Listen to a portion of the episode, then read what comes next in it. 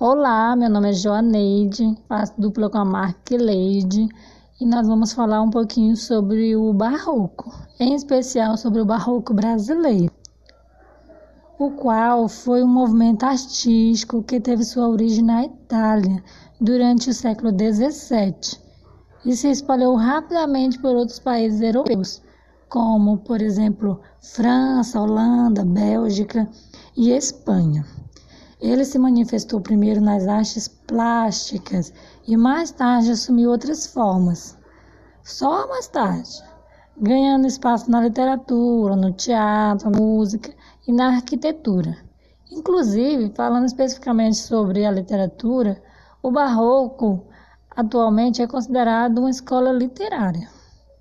Essa tendência artística permaneceu firme até o século XVIII quando se deu lugar a uma nova estética. Antes de saber como o barroco chegou no Brasil, quais foram suas principais obras e os artistas que mais se destacaram, é importante que saibamos compreender os motivos que levaram ao surgimento desse movimento lá fora, para que depois pudesse chegar até aqui. Então vamos lá.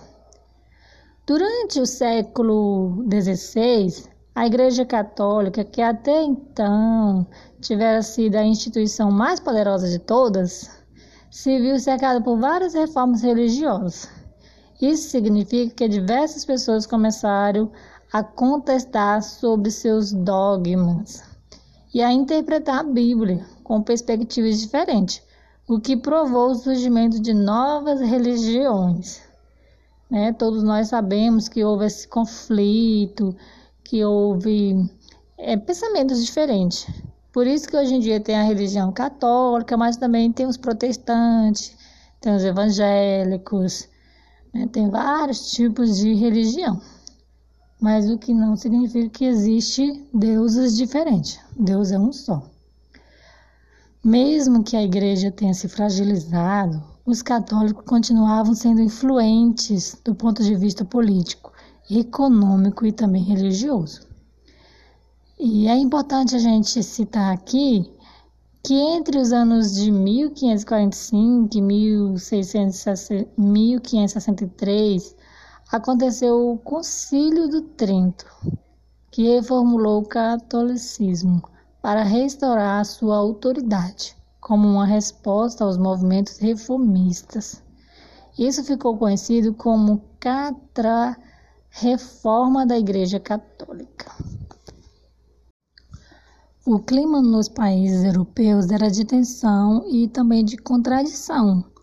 Os chamados tribunais da Santa Inquisição tentavam demonstrar uma rigidez cada vez maior, mas, no entanto, a humanidade já estava se encaminhando para o Renascimento, um período em que o teocentrismo cedeu ao lugar ao antrocentrismo, ou seja, aquele pensamento antiquado, em que era voltado para a religião, voltado para a igreja, o homem tinha que ser extremamente inteligente, mas ao mesmo tempo é, submisso. É, a, a igreja mandava, o homem tinha que ser um ser santo, né? Aí você deu lugar para o antropocentrismo, ou seja, o homem no centro do mundo.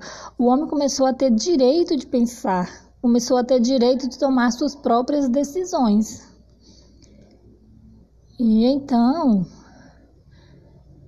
com toda essa confusão de sentimentos, dualidade que o, que o barroco surge, retratando a oposição entre o teocentrismo e o antrocentrismo, tipo, por exemplo, perdão e pecado, céu e inferno, que era exatamente o que as pessoas estavam vivenciando surgiu né, as verdadeiras características do barroco. Quais são essas características? Tumulto, né? O conflito entre a ética cristã e os princípios renascencistas se apresenta na forma de paradoxos, antíteses, contradição, dilemas, as interrogações constantes revelam a incerteza e a fragilidade do homem diante de tudo. Então, esse é o tumulto, que é uma das características.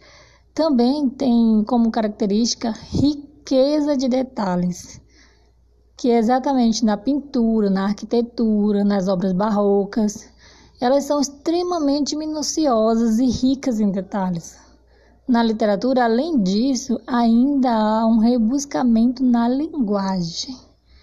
Uma linguagem bem explícita, bem diferente, bem diferenciada. Também tem o cultismo, o antroceptismo.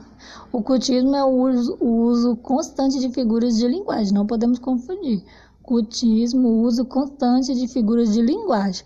Já o contraceptismo é o jogo de ideias já não é de linguagem, é de ideias, retórica. O conflito entre o corpo e a alma parece ser constantemente no barroco. É uma das principais características. Conflito entre o corpo e a alma.